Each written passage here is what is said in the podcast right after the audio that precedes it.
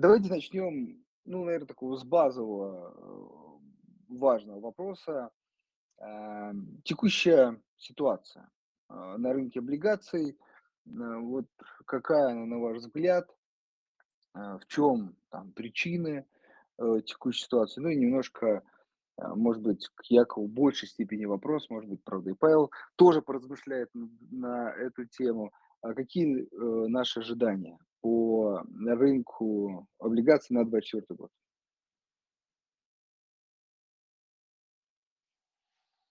Да, коллеги, спасибо. Э, меня слышно?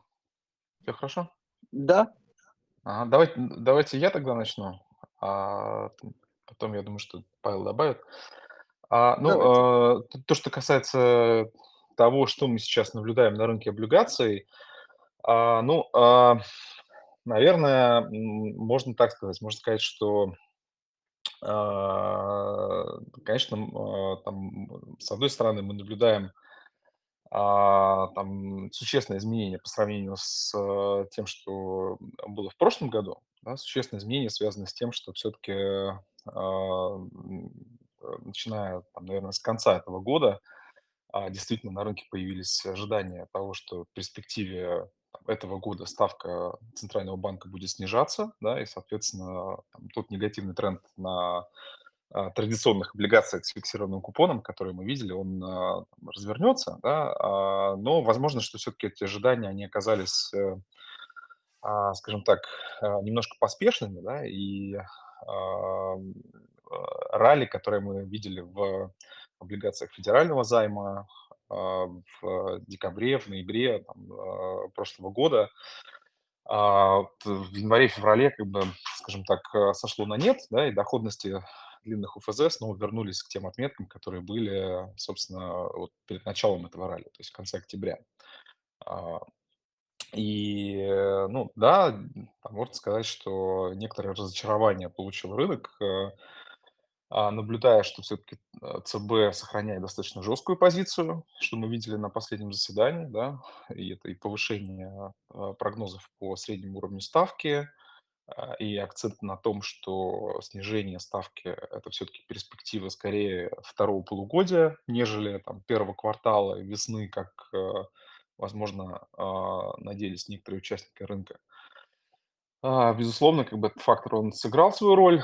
Ну и, наверное, э, там, может быть, э, там даже более весомый фактор- это, а, всё-таки позиция Минфина, да. Мы наблюдаем достаточно большой объем, а, размещений, и размещения эти все проходят в длине. И новая стратегия Минфина, также как бы добавляет вот этот, э, момент, что по по завершению, планового аукциона, да, происходит доразмещение. А, то есть на самом деле эмитент показывает, что он, а, что для него, а, объем, а, размещения, объем предложения, он, а, всё-таки там наиболее важный параметр. А, отчасти, конечно, это тоже оказывает давление на рынок. А, вот, ну, на самом деле, а, а, там ничего страшного, да. То есть, на наш взгляд, э, нужно смотреть, всё-таки действительно на, перспективу там не там 1 месяца, не 1 квартала, а на перспективу до конца года. И, э, всё-таки с этой точки зрения, наверное, у нас не вызывает больших вопросов тот факт, что снижение ставки всё-таки будет, да. И в этом плане, а, облигации с фиксированным купоном, они, выглядят, достаточно интересно на там, на более долгосрочном горизонте, да. А, и, ну, на самом деле, я думаю, что многие на рынке эту точку зрения так или иначе разделяют, учитывая, что на всех аукционах по размещению облигаций корпоративных с фиксированным купоном мы наблюдаем очень высокий спрос. Буквально сегодня вот было размещение на Арктике, оно как бы продолжило, наверно, этот тренд. То есть, э, есть очень большой спрос, э, именно на корпоративный риск, э, особенно с дюрацией, а, 2-3 года. А, и, ну в принципе, там понятно почему, да. Доходности после, прошлого года, доходности корпоративных облигаций находятся на очень привлекательных отметках. А, ну, собственно, как и ставки депозитов, наверное, да. Ну, ставки депозитов уже начали там постепенно снижаться, доходности бандов, наверно, тоже. Но тем не менее понятно, что там, если впереди цикл снижения ставки, то, а, покупать сейчас э, корпоративные облигации с фиксированным купоном двух-трехлетние- это достаточно хорошая идея на долгосрок. А, но при этом, эм, несмотря на то, что нам нравятся и бумаги с фиксированным купоном, да, там двух-трехлетние облигации, как я уже сказал, а, не стоит забывать как бы про, а, флоутеры, которые были основным активом, а, в прошлом году, основным активом, позволившим, инвесторам, те тем тем инвесторам, которые флоутеры держали, позволившим показать, ну, хоть как-то там защититься, да, от негативной динамики, связанной с повышением ставки.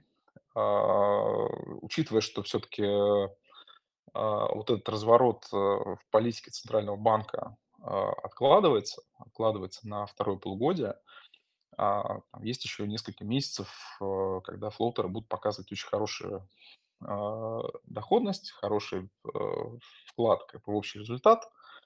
И, на наш взгляд, э, в целом оптимальный портфель, да, если говорить вот о,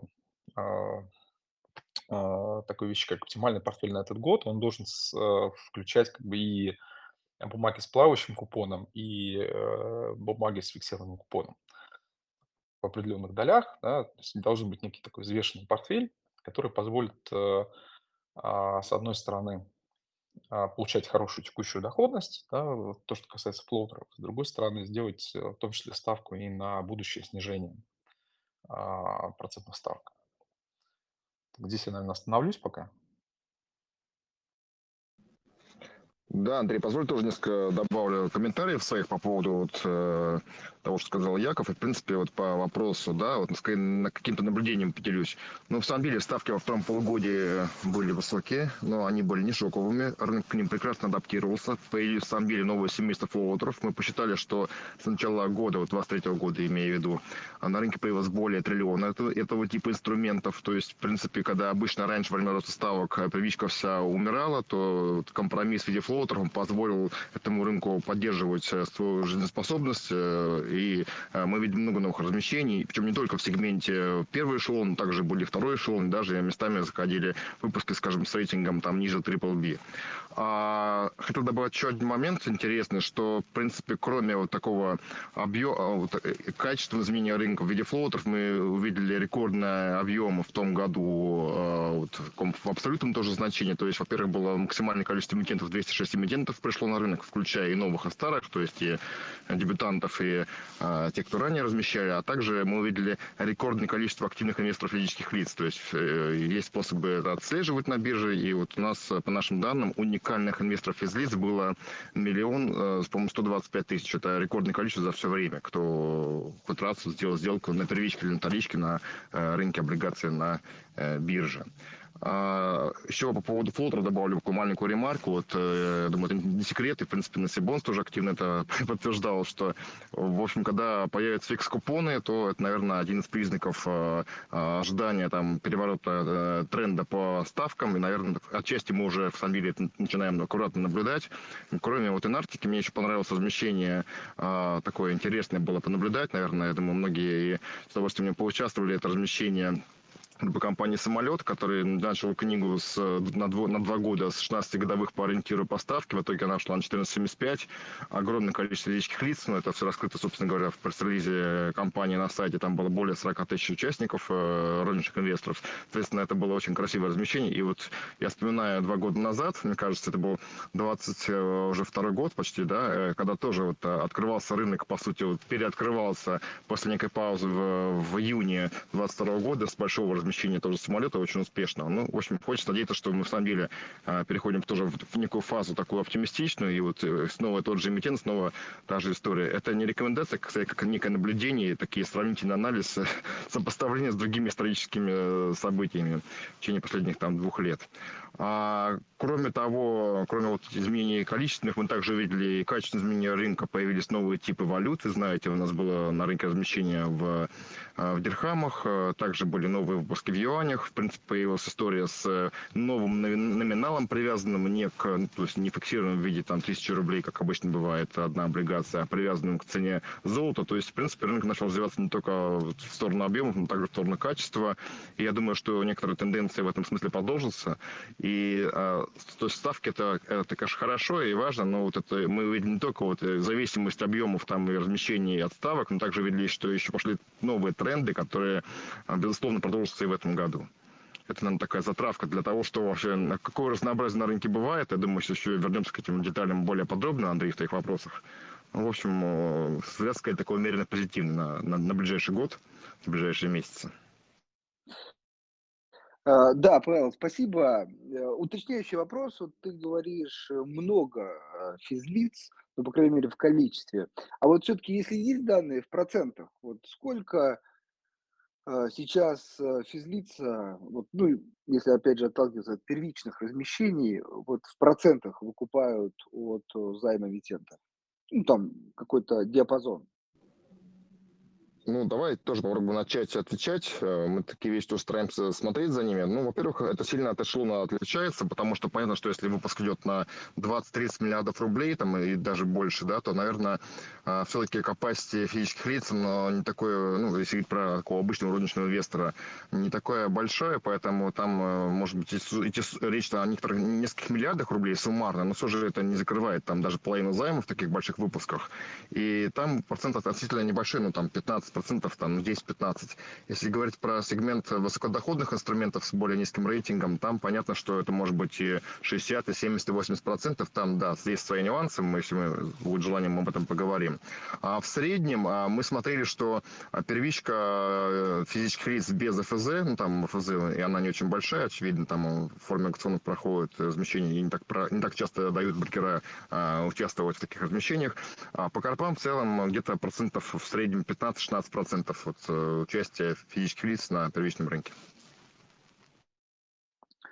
Ну, то есть можно сказать, э, что ну, существенно цифра выросла за последнее время, вот, и вы ну, как-то ожидаете ну, ближайший год-два вот динамику на этом уровне или как бы, продолжение, может быть, роста интереса со стороны э, физлиц?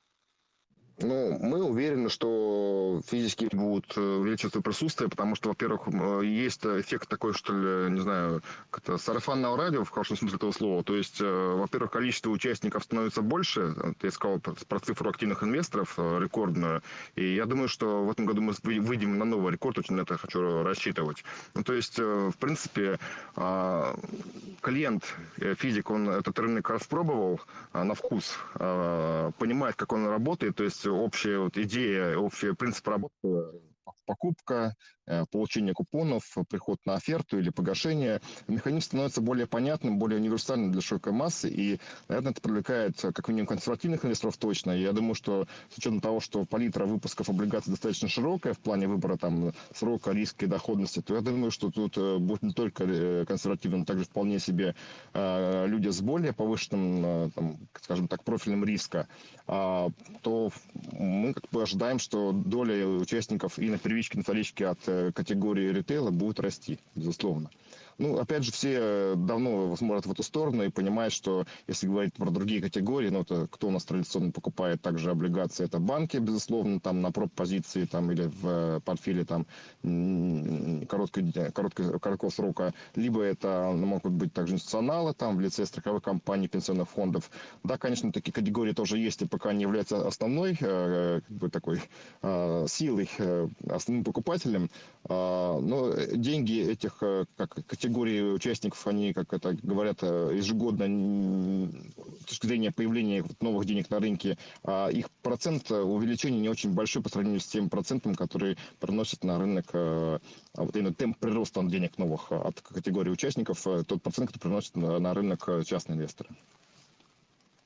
А, я бы, а, наверное, еще, я бы еще, да. прошу мог бы добавить, наверное, про интерес частных инвесторов к рынку рублевых облигаций.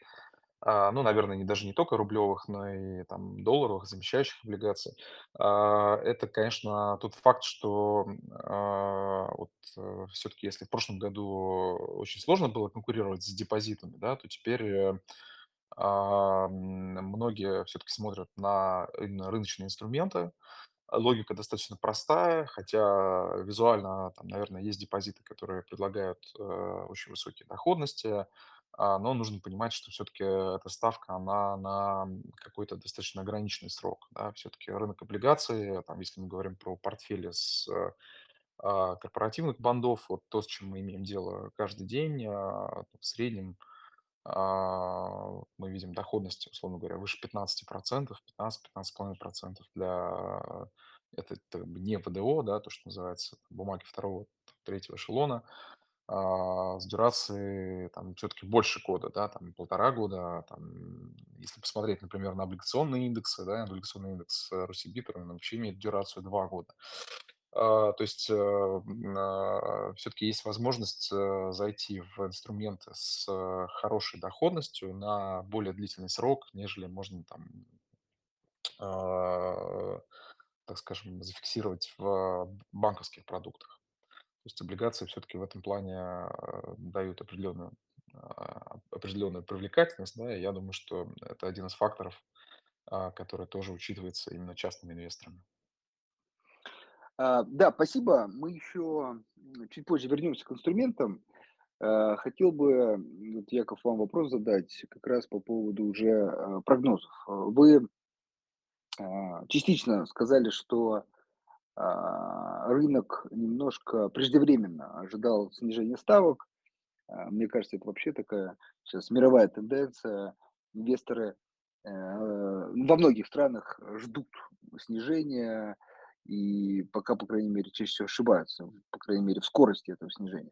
Так вот, все-таки, если возвращаться к российскому рынку, а, уже, если поговорить про ваши ожидания, все-таки это такая классическая вторая половина 24 года, или, может быть, вы считаете, чуть позже а, может начаться период снижения ставок? Это первый вопрос. И второй, все-таки, на какие показатели вы смотрите, в первую очередь, чтобы, может быть, и частный инвестор мог бы тоже за ней следить и как-то самостоятельно принимать решения? А, ну, э, смотрите, мы думаем, что все-таки, наверное, вот как э, там ЦБ говорит о том, что снижение ставок начнется во вто- во втором полугодии, возможно, то есть э, это как бы так и произойдет, может быть, это будет там чуть раньше, там, чем формально второе полугодие. А, Это, конечно, будет зависеть от э, тех эм, э, показателей, индикаторов, на которые смотрит сам Центральный банк. Да, понятно, что это инфляция прежде всего, а, инфляционные ожидания. Здесь, кстати, у нас есть там, вполне осязаемые такие успехи, да, уровень а, э, инфляции, если посмотреть на недельные показатели, он а, планомерно снижается, да, конечно, остается там в пересчете на годовые темпы еще выше, э, чем ориентир ЦБ, но там, тем не менее, прогресс явно есть. А, ну, на самом деле, конечно, ЦБ смотрит не только на это, они смотрят в том числе и на большое количество различных э, там, макроэкономических показателей, э, и на динамику роста, и на рынок труда, э, и на какие-то настроения в а, производстве, да, в бизнесе. А, ну, я не знаю, можно ли это действительно как бы отследить, э, там, насколько это, э, мне кажется, для частного инвестора немножко сложно, конечно, отследить э, в- такое большое количество параметров. Вот, но, а, тем не менее, так или иначе, мы полагаем, что там, лето, да, это тот момент, когда надо присматриваться, да, и летом вполне возможно, что все-таки там уже а, момент начала цикла снижения ставки, он будет э, очень близок. Вот, но так или иначе, э, там, те прогнозы, которые у нас э, есть, э, которые мы строим для себя там, в управляющей компании, первое– это снижение а, где-то до уровней там, порядка а, 12% к концу года, а там, возможно, даже там, чуть ниже, там, в случае более позитивного сценария. Поэтому, а, да, снижение ставки, мы по-прежнему верим, что оно будет. А, И эм, это, конечно, приведет э, в том числе и к снижению доходности на рынке УФЗ. А, Ну, хотя, на самом деле, вот еще м, там буквально недавно на пике, так сказать, э, ралли, там, те доходности, которые мы видели, они уже были там гораздо там, ниже, чем сейчас, да, когда все-таки ставки были там ниже 12. А, ну, мы полагаем, что, наверное, там, если говорить о каких-то конкретных цифрах, да, то это где-то диапазон там, наверное, 11,3-11,5. Это то, что мы увидим на кривой ФЗ.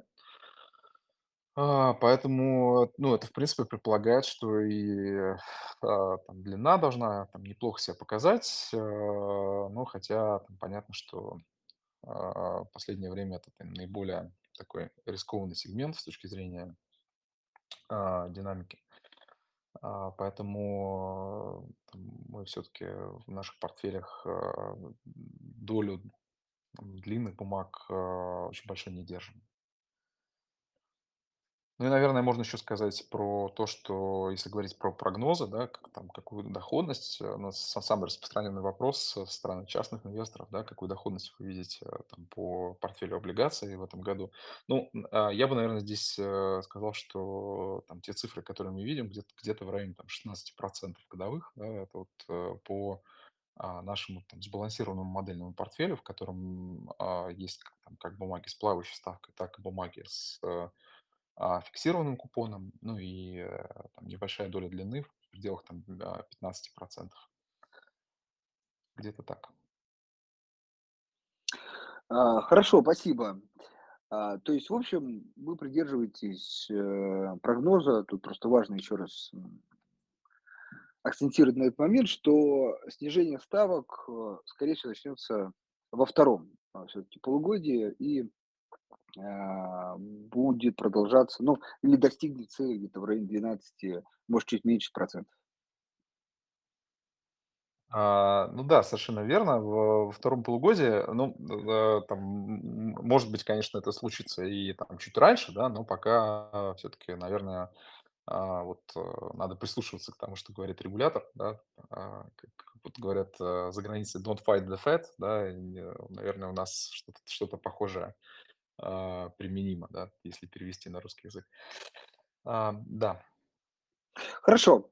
А, Предлагаю чуть вернуться к инструментам. Это тоже а, важно. Не только, на мой взгляд, рынок живет там, ожиданием ставок. Вопрос следующий, э, Павел, наверное, к вам. По поводу новых типов облигаций. Мы поговорили про облигации с плавающим купоном. Э, По опыту знаю, что для многих инвесторов э, это тоже может быть как определенный вид нового типа а, облигаций, не все, я думаю, знакомы, но все-таки хотелось бы э, поговорить уже о э, совсем, на мой взгляд, новых э, типов. Это облигации, э, в первую очередь, золотодобывающих компаний, э, которые привязаны к стоимости золота, номинал привязан к стоимости золота, плюс какой-то фиксированный э, купон.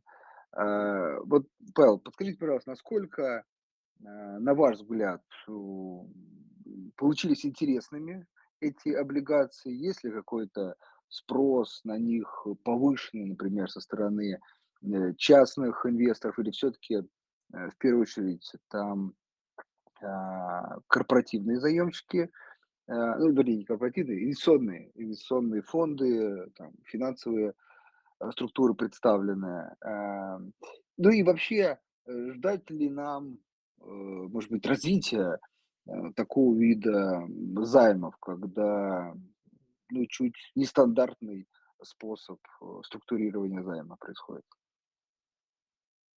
Да, Андрей, спасибо за вопрос. Ну, на самом деле, да, немножко прокомментирую по поводу того, что вот мы уже на рынке видели, и вот так уже на перспективу поговорим. А, ну, в выпуске поучаствовали почти все категории инвесторов. Безусловно, вот сама идея выпуска вызвала большой интерес, потому что мы все с вами знаем, что, в общем-то, в долгосроке, а тем более в последнее время, золото имело повышательный тренд, и поэтому, естественно, можно было получить доход не только в виде ставки процента э, и купона, но также и поучаствовать а, в росте базового актива, то есть грамма золота. Единственное, что, конечно, э, сама структура выпуска была не очень удобна там для, скажем так, а, калькулирования той же доходности и даже НКД, потому что, а, ну, там, кто читал миссионку, коллеги там и э, участники, инвесторы знают, что а, там бралась цена, расчетная цена золота Банка России со сдвигом на три дня, И, например, э, такая э, есть особенность выпуска, что если, допустим, там у нас, как вот у нас был недавно, или бывает на большие праздники подряд более чем два выходных, то, соответственно, информации о значении номинала не приходит вовремя, и, допустим, бумага накануне трех дней выходных и более может не торговаться в стакане, потому что просто в бирже нет значения НКД, а если нет значения НКД, то есть это накоплен купонного дохода, то стакан с расчетом Т плюс один на следующий день, ну, торговый день, он нет значения, он, он не работает. Но это особенности именно это, этих выпусков, в принципе, конечно, может структурировать, возможно, более как-то удобно, и эта история достаточно интересная. А, другие эмитенты, скажем так, да, тему эту изучали, я имею в виду золотодобывающие компании, опыт а, э, этой компании, которая разместила свои облигации, но, в принципе, пока вот таких кейсов вот на пороге у нас не стоит. А что касается вообще будущем, э, вообще будущего, мне кажется, что история а, привязки а, ну, в структуре банда, будь то купон или э, номинал каким-то индикатором, тем более индикатором, связанным с операционной деятельностью компании, достаточно интересно, потому что, во-первых, ну, в случае с золотом вообще была вот такая хи идея хита, потому что, в общем-то, на фоне там условно девальвации, когда э, не только в чем в России, но также и в других странах, когда народ скупал э, так твердые, скажем так, товары, да, commodities, в том числе драгметаллы, золото, эта идея сыграла очень хорошо. Но я уверен, что можно также привязывать в теории там и к мегаватт или киловатт часам, если говорить про какую-то э, компанию сферы энергетики. Если другие показатели, э, такие, скажем, не совсем финансовые, которые можно привязывать а, перформанс банда, это было бы достаточно интересно. Но пока вот на пороге, говорю, такие истории у нас пока не стоят. Но в целом, да, история интересная. А с повышенным спросом со стороны физических лиц, наверное, такого нету, наверное, тем более на вторичном рынке уже сейчас. Но как бы на этапе вот э, сбора книг заявок я периодически получал там даже звонки от своих коллег из инвестсферы, на которые уже как в качестве частных инвесторов э, интересовались, э, как э, все это будет работать. Так что, наверное, как минимум любопытство точно было, но и по книге, в общем-то, да, физиков было достаточно много. Но вот если я не знаю, насколько правильно сейчас пас передаю обратно, там, не знаю, Андрея вам или вот уже Якову, а, замещающие э, облигации совсем другая история. Там просто мега интерес, э, мега а, большое количество частных инвесторов. Э, мы даже запустили программу маркетмейкинга в прошлом году в августе, понимая, что нужно не только как бы наблюдать, но также и помогать рынку развиваться. Вот, поэтому, если вот вопрос дальше можем обсуждать, то я готов его продолжить, Андрей. Да, как раз про замещающие облигации вот чуть-чуть позже поговорим. Яков, вот все-таки закрыв, закры, если закрывая тему э, золотодобывающей компании с привязкой к стоимости золота, вот э, скажите, пожалуйста, э, ну, среди э, профучастников, э, насколько вы считаете, этот инструмент вы, вы, вызвал, может быть, повышенный спрос, может быть, стандартный, может быть, наоборот, пониженный, и ваш собственный взгляд на этот инструмент?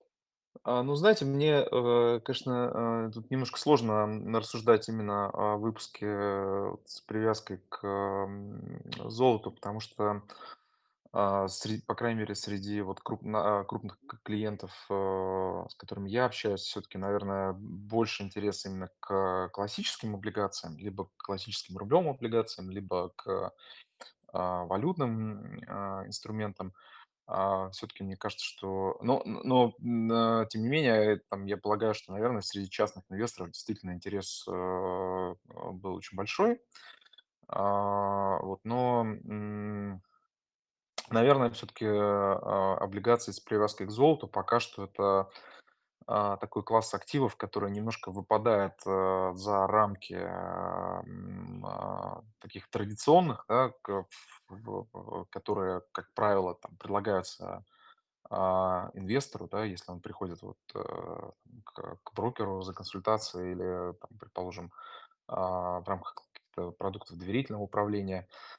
Ам, поэтому, наверное, пока, а, ну, с другой стороны, пока что это всего лишь э, э, один там, инструмент, да, пока нет э, большого распространения.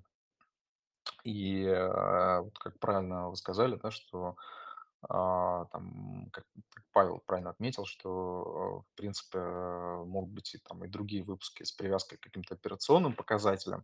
То есть если этих э, активов станет много, я думаю, что они займут какую-то более ощутимую долю в портфелях а, крупных клиентов, когда из них можно будет формировать какие-то какие уже там комбинации, да, потому что все-таки рублевые облигации, там, замещающие облигации хороши тем, что из них можно делать там, какие-то готовые портфели, модельные портфели предлагать клиентам. А, и э, там, включение туда какого-то одного такого не очень стандартного элемента не всегда бывает удобно, да.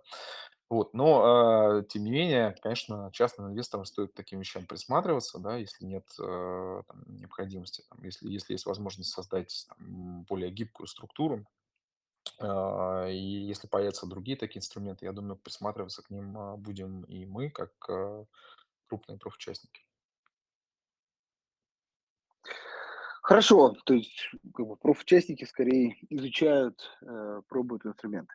Э, предлагаю теперь, собственно, как раз э, обсудить и замещающие облигации. Действительно, в текущее время не так много, может быть, все меньше и меньше остается валютных инструментов или инструментов, привязанных к валюте, поэтому действительно замещающие облигации с одной стороны привлекательны, с другой стороны Э, второе полугодие 2023 эм, года показал существенный рост э, и, как следствие, снижение доходности облигаций. Вот. И, может быть, тут ну, привлекательность чуть снизилась. А, Павел, вот, э, коль вы уже частично говорили об этом, вам слово. Действительно, расскажите о текущем спросе, ну и, может быть, немножко об ожиданиях развития этого инструмента и также спроса со стороны, в первую очередь, частных инвесторов. Ну, тему проставки я тогда к Якову, э, Якову оставлю. А по поводу спроса и вот э, интереса к инструменту. Ну, во-первых, вот этот тезис о том, что навес там новых замещений обрушит э, рынок там и доходность идут в небеса, это слышу все время каждый, наверное, месяц или каждый квартал с начала первого замещения «Газпрома». А, но этого не происходит, потому что, во-первых, эмитенты в самом деле очень инертные. Некоторые, откровенно говоря, не хотят замещать, делать замещение, особенно у тех, у которых выпуски гасятся уже вот в этом году. Скорее всего, они каким-то образом дотянут до погашения, и, вероятно, в рублевом эквиваленте для локалов. Вот, и не будут замещать. А что касается новых замещений, ну, по моим ощущениям, мне кажется, тут, в общем-то, все выпуски, они известны, да, их можно где угодно статистику посмотреть. А, формально заместилось уже больше половины из тех, кто мог заместиться а, в объемном эквиваленте, сейчас говорю не про количество имен, а вот именно по объему. И я думаю, что, наверное, вот этого, если уже этого навеса не произошло, и он там, ну, скажем так, кардинально не изменил кривую этих выпусков, но я думаю, что, наверное, это уже не случится.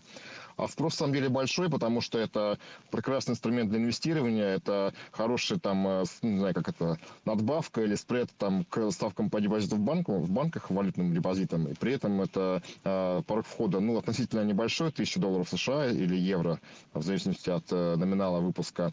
И прекрасный вторичный стакан, есть э, объемы, есть маркетмейкер, и не один, причем маркетмейкер стоит у нас уже с августа, как, как я сказал. А, кастодиальный риск, он практически нивелирован, выпуски э, ну, как бы хранятся, да, там это сертификаты, как так можно сказать.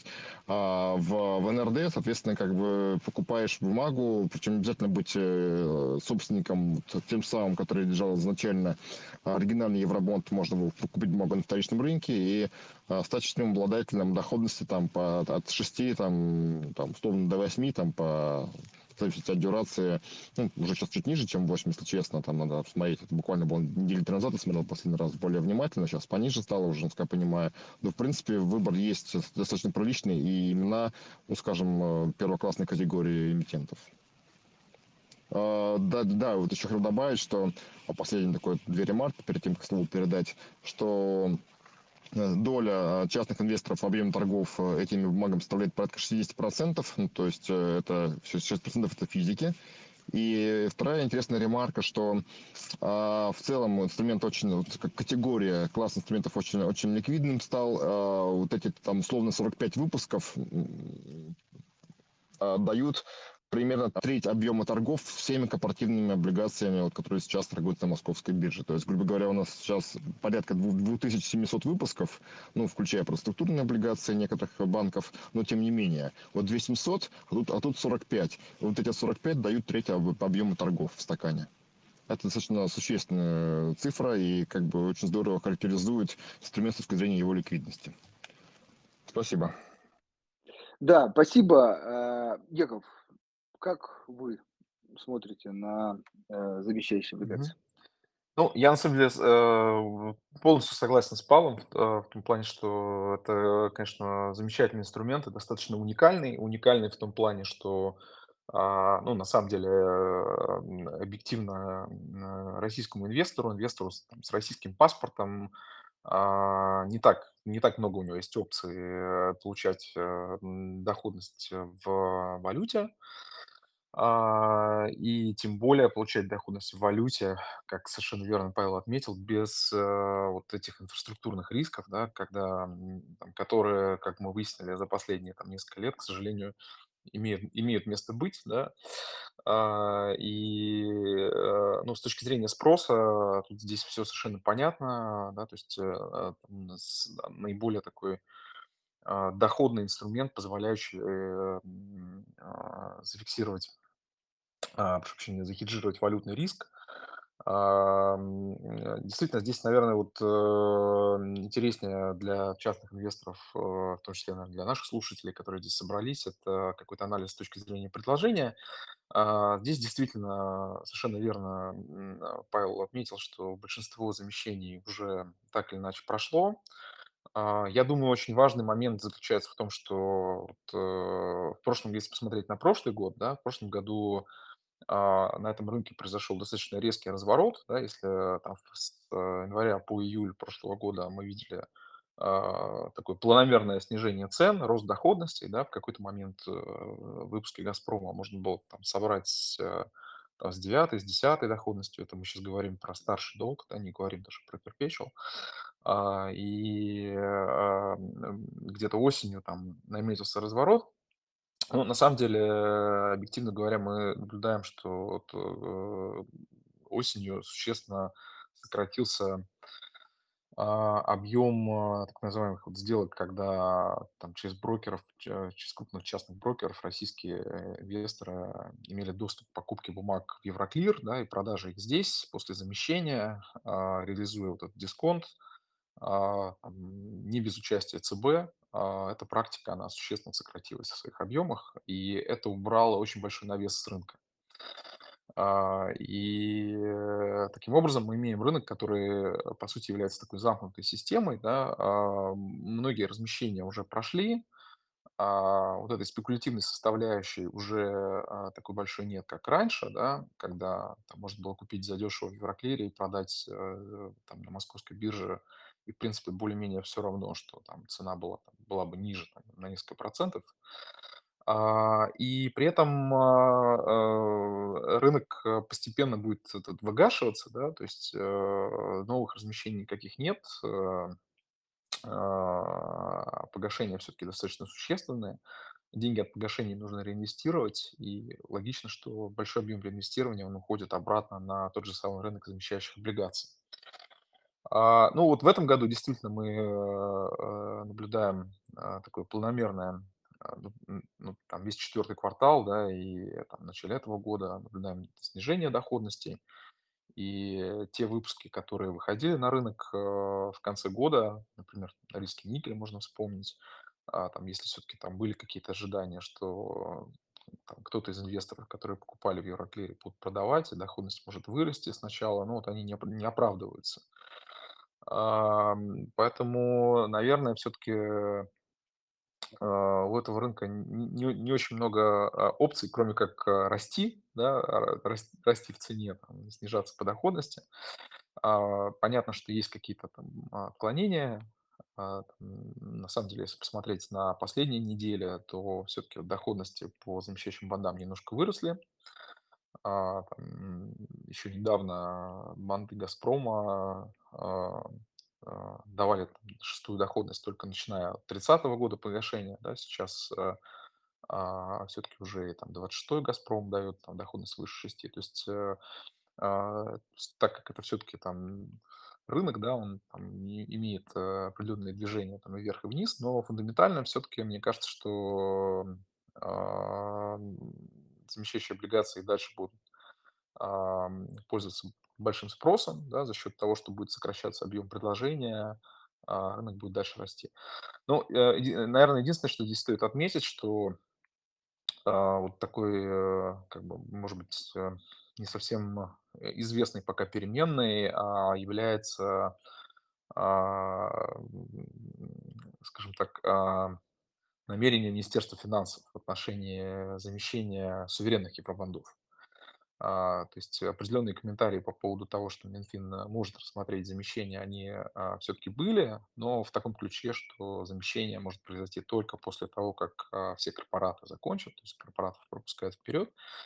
Поэтому, наверное, там ближе к э, к концу первого полугодия, да, тут срок, когда корпоративные заемщики должны завершить э, процесс замещения, может быть, какой-то будет апдейт на этот счет. Вот. Ну, а так, да, то есть э, РЖД единственный крупный эмитент, который остался, это российские железные дороги. После того, как они заместятся, уже, в принципе, новых выпусков, э, ну, там, раз-два там и обчелся. Хорошо. И э, еще один вопрос, чтобы всю палитру закрыть, э, Павел, э, к вам тоже. По поводу юаневых облигаций. Вот была, была такая волна, всплеск размещений, сейчас чуть, кажется, меньше. Вот э, какая там ситуация, какие перспективы? Да, Андрей, спасибо за вопрос. Ну, да, мы все видели, прекрасно помним, вторая половина 22 года, м, там много размещений, большие объемы, имена интересные. Потом а, буквально несколько выпусков точных было в 23 году. И вот э, буквально недавно, вот у нас уже в начале этого года было там, или сейчас маркетируется еще один выпуск э, а, одного небольшого эмитента на небольшой объем. Но, в принципе, да, в прошлом году история стала как, как, будто бы менее заметной, менее хайповой. Я думаю, это связано, во-первых, с тем, что объективно юанем ликвидности стало, ну, не то что меньше, а, а первые вот эти вот активные размещения, они ее собрали достаточно по хорошим ценам. А затем э, появилось ценообразование этой ликвидности, достаточно такое тоже, ну, наверное, более рыночное. И ставки, они э, показали э, тот уровень более высокий, чем был изначально, когда, наверное, вот этот рынок был чуть более, ну, что ли, диким, неопределенным. И те ставки, которые сложились на рынке, они стали менее интересны для эмитентов. Причем понятно, что часть эмитентов, они не а, занимали юани для того, чтобы ими расплачиваться со своими поставщиками или партнерами. Частично это некоторые выпуски были в том, что с учетом того, что а, своп э, ставка, ну, то есть сделка через э, за замещение юаней и свапирование их в рубли, иногда, ну, или, скажем так, экономически было более оправданно, или как минимум не, не, не менее э, проигрышным, чем за прямой выпуск в рублях но тем не менее рынок отрегулировал тоже это, этот э, механизм, и, соответственно, сейчас э, юань достаточно такой недешевый инструмент, и я думаю, что какое-то особое преимущество перед выпусками в рублях, ну, наверное, большинству эмитентов он не дает, как мне вот кажется на текущий момент. Но, возможно, Яков меня поправит, у него чуть более точные с точки зрения ставок, комментарии будут. А так мы видим, да, неопределенные выпуски, но они точечные, объемы незначительные. Ну, постепенно, да, количество эмитентов растет. Это позволит, возможно, нам это рано или поздно сделать отдельный индекс на юаневые банды. Как вы знаете, Московской бирже э, есть отраслевые индексы, есть индексы по, по категориям по категориям рейтинга, в том числе есть э, возможность будет сделать индексы на юаневые банды. Ну, поставку, наверное, лучше тогда послушаю комментарии коллеги. Спасибо. Да, спасибо большое, Егов. Я чуть-чуть э, расширю вопрос, чтобы вот эту тему прям, может быть, закрыть. В общем, вот ожидания по валютным ставкам. То есть вот не только сейчас юань, но и э, доллар в первую очередь, может быть, евро, юань. Э, вот какие вы видите? Все-таки вот текущий уровень это некое такое плато, э, то есть сильно не будет меняться, по крайней мере, в 2024 году. И все-таки ждете рост, снижение ставок? Вот, ну, здесь Смотрите, как бы все-таки, наверное, а, прогноз по валютным ставкам а, такой, а, скорее вопрос на тему, там, что, что там в Америке, что там, значит, с ФРС, но здесь, наверное, мы все-таки немножко отходим от темы российского рынка, и, кроме того, объективно говоря, наши клиенты доступ к иностранным площадкам не имеют, поэтому мы не сильно эту тему покрываем. А, поэтому, э, какого-то прям вот точного прогноза, там, где мы ждем ставку, там, по валютным инструментам нет, но а, есть понимание, что, как я уже сказал, в целом, а, а, если мы говорим про замещающие облигации, да, то, а, конечно, доходности будут снижаться и дальше. А, И, наверное, а, рынок а, российских валютных инструментов, он существует немножко независимо от а, рынка а, а, там, мирового рынка еврооблигаций, да, потому что все-таки, если раньше э, у любого инвестора был выбор купить там облигации Петробрас или там облигации Газпрома, да, и если Газпром казался слишком дорогим, то инвесторы покупали Петробрас. То сейчас э, такого выбора просто не стоит. А, то, что касается юаней, ну, здесь, наверное, вот Павел сказал, а, с точки зрения интереса а, эмитентов к этому инструменту, я могу сказать с точки зрения а, восприятия э, именно нами, как профучастниками наших клиентов, а, ну, наверное, э, вот с одной стороны, да, с одной стороны, э, конечно, юаневые облигации, они немножко проигрывают все-таки замещающим, да, потому что все-таки нет, э, ну, нет никакой премии по доходности в юанях, да, наоборот, ставки в юанях, они пониже, чем ставки в а, долларах, в евро по замещающим. А, при этом а, для э, классического инвестора, частного инвестора в России, э, ну, по сути, у него есть выбор купить э, там, долларовые облигации, замещающие облигации «Газпрома» а, или юаневые облигации. И в том и в другом случае это вроде как уход от валютного риска, да, хеджирование валютного риска. Но на самом деле, покупая облигации в юанях, он, он конечно, точно так же хеджирует, но он, а, тем не менее, берет, э, на мой взгляд, еще какой-то дополнительный риск, связанный именно непосредственно с а, а, юанем как вот международной валютой, да, там, с, там, а, и об этом тоже надо помнить. Вот, это с одной стороны. С другой стороны, а, вот последнее время все-таки мы видим, что а, на рынке появляются инструменты, а, которые дают уже доходность а, выше, чем по замещающим облигациям. А, то есть есть как- какая-то альтернатива, да, все-таки замещающие облигации– это э, в любом случае портфель, э, если, если мы говорим не о, не о покупке как, какой-то единичной бумаги, а именно о таком портфельном инвестировании, да, это портфель, который у вас будет состоять там на 50-60% из э, бумаг «Газпрома» и будет как-то разбавлен там другими именами. А, и, ну, просто потому что «Газпром» как бы это основа, а, основная масса этого рынка. Вот в юаневых облигациях есть э, идеи, э, есть корпоративные эмитенты э, с относительно высокой доходностью, да, это и «Русал», и «Уральская сталь», которая там недавно появилась. А, И это как бы может быть такой интересной альтернативой. То есть те эмитенты, которых нет на рынке замещающих облигаций, есть на рынке юаневых бандов. Поэтому, ну, если бы действительно для, для, для э, эмитентов этот рынок был бы интересен, да, вот то, там, о чем Павел говорил, да, что сейчас э, не факт, что это так, то, наверное, э, доля таких бумаг в портфелях инвесторов, она бы постепенно росла. То есть все-таки мы выборочный интерес к, именно к юаневым бумагам видим. А, Ну, как правило, как там, в рамках, скажем так, а, общей стратегии по а, покупке каких-то валютных инструментов, то есть юаневые портфели, они сочетаются и с портфелями э, теми же самыми долларовыми в замещающих облигациях. А, Да, хорошо, спасибо большое. Э, Дорогие слушатели, э, немного времени остается. Перехожу к вопросам вашим. А, Поэтому, если кто-то что-то хочет спросить, то самое время этот вопрос написать. А, Вопрос от э, Максима. А, Какие УФЗ наиболее привлекательны к покупке на 2-3 э, года? А, Длинные, ну, длинной дюрации или все-таки средней дюрации? Давайте я чуть расширю вопрос.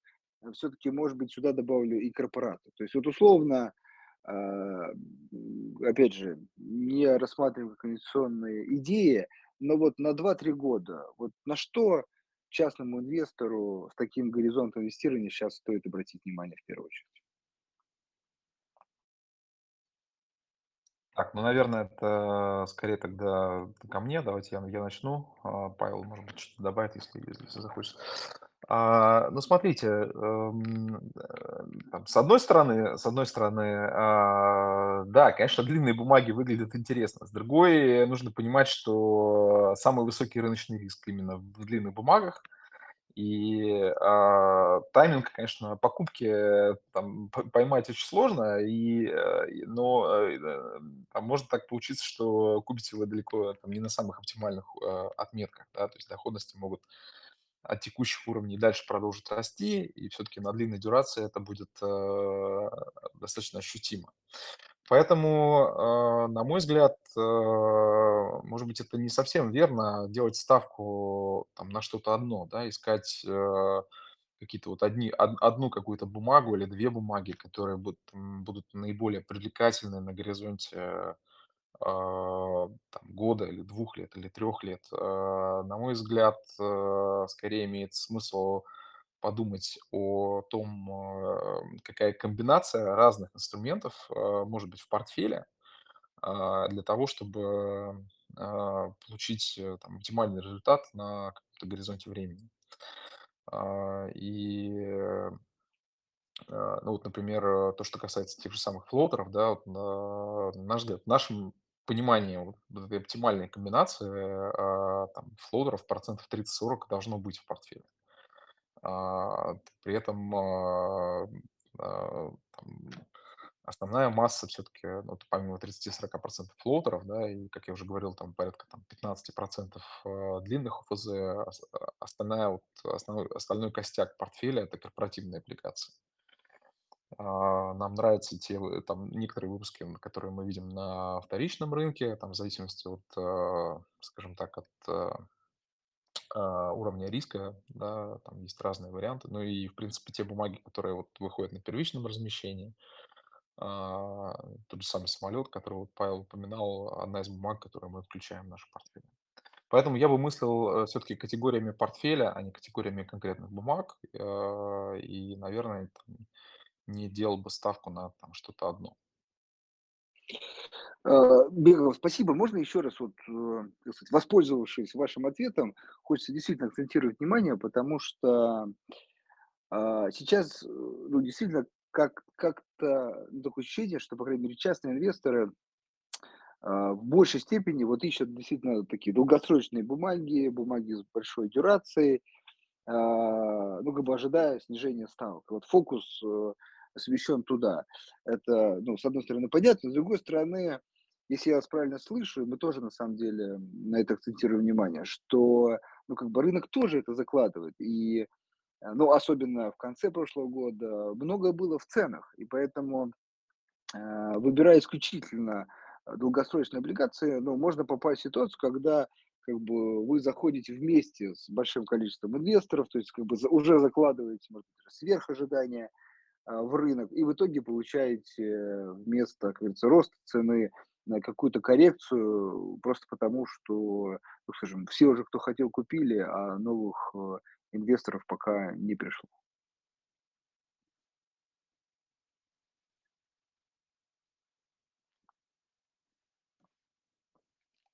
Э, Яков, у вас микрофон выключен. А, да, ну я на самом деле, э, в принципе, э, да- даже нечего добавить, скажем так, э, согласен с тем, что ты сказал. Да, я просто хотел, ну, как бы еще раз, да, подтвердиться, потому что действительно сейчас большой спектр э, разных инструментов и с разными сроками, поэтому, э, дорогие инвесторы, не, ну, не фокусируйтесь на чем-то одном. Безусловно, там, в портфеле вы можете как-то э, играть дюрацию, увеличивать ее, снижать, особенно для тех, кто, ну, понимает, про что я сейчас говорю, да, но все-таки не, не сваливаться вот в, это вот, а, в один э, инструмент. А, Хорошо. А, Следующий вопрос а, про, про, опять же, да, золотые э, облигации. Андрей спрашивает, э, уточните, пожалуйста, есть ли риски инвестирования в золотые линкеры или в юаневые облигации в связи с возможной блокировкой НКЦ? Яков, Ну, как здесь вы смотрите на это? мне, мне может, может, Павел э, д- хочет на этот вопрос ответить. Па- Павел, и- У, у- у нас, нет, Павел, Павел А, э, отключился, да, а, хорошо. Да, я понял, понял. Э, Ну, смотрите, э, э, то, что касается рисков, связанных с МКЦ, э, нужно понимать, что там основной риск, который здесь есть, это вот держать валюту на брокерских счетах. Э, ну, в принципе, я думаю, что а, все слушатели, а, которые здесь сегодня собрались, они все об этом знают, потому что, я думаю, нет ни одного брокера, который бы за последний год не сказал об этом своим клиентам а, там, несколько раз, в том числе э, там, и сказал, и показал, так сказать, делом, повысив комиссию за хранение валюты на брокерских счетах. А, поэтому а, вот этот риск он основной. А то, что касается а, инструментов, а, ну вот давайте так. А, я думаю, что по всем российским инструментам, по тем, по которым расчеты э, там, предполагают перечисление там, самой валюты, да, там, по некоторым юаневым бумагам, как я понимаю, там есть такое дело, что вы получаете именно юани, а не рубли. А, ну, в принципе, там, скорее всего, везде эти условия можно поменять, э, потому что есть успешная модель замещающих облигаций, по которым а, а, у вас инструмент в валютный, да, но при этом а, вы получаете рубли и ам, вы никак ни, ни, от каких, ни от какого введения санкций на конце вы пострадать не можете. То есть единственное, что может случиться, что может исчезнуть, э, а, то есть не то, что исчезнуть, а может как-то поменяться а, курсообразование. Но опять-таки все расчеты по замещающим облигациям привязаны к курсу Центрального банка, и курс Центрального банка, он а, вряд ли исчезнет, а, даже если пара а, рубль-доллар перестанет а, на бирже торговаться а, просто курс центрального банка будет определяться как-то иным образом. А, поэтому я не думаю, что а, какие-то существенные риски введения санкций на НКЦ, они а, есть для, именно для рыночных инструментов, которые у нас есть сейчас на рынке. А, Спасибо. Э, Если можно, еще два а, финальных вопроса а, коротких. Э, Первый вопрос по поводу э, долгосрочных облигаций «Газпрома» э, Perpetual. Вот, э, ну, тоже такой особый вид, может быть, актива. А, Есть ли какие-то мысли по поводу данных облигаций? Ну, э, смотрите, нужно понимать, что а, там вообще особенность всех а, perpetual бумаг, а, ну, понятно, если мы говорим про банки, то главная их особенность в том, что их можно списать. А если мы говорим про, э, ну, там, списать или там задержать выплату купонов, там, отменить выплату купонов на какой-то срок. Если мы говорим про выпуски «Газпрома», ну да, действительно, списать их нельзя. Единственное, чем вы рискуете, что там э, в каком-то фантастическом случае дефолта «Газпрома» ваши обязательства встанут э, в конце очереди там, перед акционерами. А, э, купон действительно «Газпром» может какое-то время не платить, но тем не менее невыплаченные купоны накапливаются, потом все равно придется с ними что-то делать, когда, там, если, если компания захочет платить дивиденды. Но, наверное, вот э, э, еще один важный момент, про который, может быть, э, некоторые инвесторы забывают, это то, что а, эти бумаги, они позиционируются к так называемому колл-опциону, то есть дате, когда а, компания вроде как должна там бумаги эти выкупить. Но на самом деле она не должна, да, то есть это там некое ее право, и э, целесообразность этого выкупа, исполнения колл-опциона, она обуславливается несколькими, несколькими факторами. Да, действительно, там один из факторов– это то, что ставка может вырасти, а, ну, как бы есть и другие факторы. а, Это наличие каких-то альтернатив, да, то есть наличие либо там, жел- там, жел- желания, возможности просто погасить этот долг, либо а, возможности его там реинвестировать, рефинансировать, прошу прощения, рефинансировать за счет каких-то э, похожих инструментов, да, то есть, как правило, все-таки эмитенты делали именно так, да, они размещали новые выпуски, может быть, новые выпуски perpetuals, да, по крайней мере, если мы там посмотрим на западную практику, обычно так происходит. А, э, стимулов э, бумаги по коллапциону покупать, то есть если раньше такие стимулы действительно были, они обуславливались там, особенностями отношения рейтинговых агентств к этим выпускам, да, а, сейчас не хочу углубляться в детали, но э, действительно был такой момент, что там рейтинговые агентства, они э, perpetual выпуски сна- э, там, не полностью включали в долг компании, то есть э, умеренное влияние на кредитные рейтинги. Это именно международные рейтинговые агентства, не наши. А, но вот там, если э, там опцион не исполнялся, то тогда там подход немножко менялся. Вот. Но сейчас в любом случае такого, такого тоже нет, а, и скорее вот возможность а, там, заместить каким-то аналогичным источником, это э, более приоритетный такой фактор, на который эмитенты, наверное, будут смотреть. А, и тут, конечно, там возникает вопрос, что не факт, что на call опцион будет э, исполнен. Да? Может так получиться, что а, к моменту этого call опциона для эмитента будет более целесообразным а, бумагу э, оставить в рынке, там, может быть, там еще там, на 5 лет, да, может быть, на какой-то еще срок. И э, вот этот момент, он наносит такую неопределенность. И, соответственно, когда а, инвесторы считают доходность опциона, нужно понимать, что не факт, что этот call опцион будет.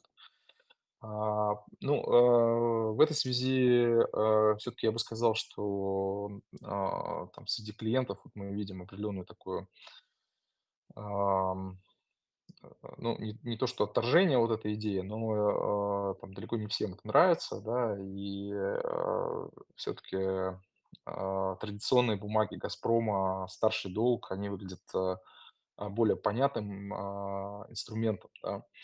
А, при этом, если мы посмотрим на динамику рынка, правда, она, конечно, короткая, но тем не менее, там и Perpetual Газпрома там вряд ли там рос сильно лучше, чем там какой-нибудь там длинный Газпром 34 37 а, ну, здесь есть еще одна особенность, конечно, которая связана с тем, что все-таки именно а, в этих бумагах, а, наверное, наибольший навес а, предложения со стороны инвесторов, которые заходили а, э, через Евроклир в, эти инструменты, да, и потом замещались, а, и цены покупки там были гораздо ниже.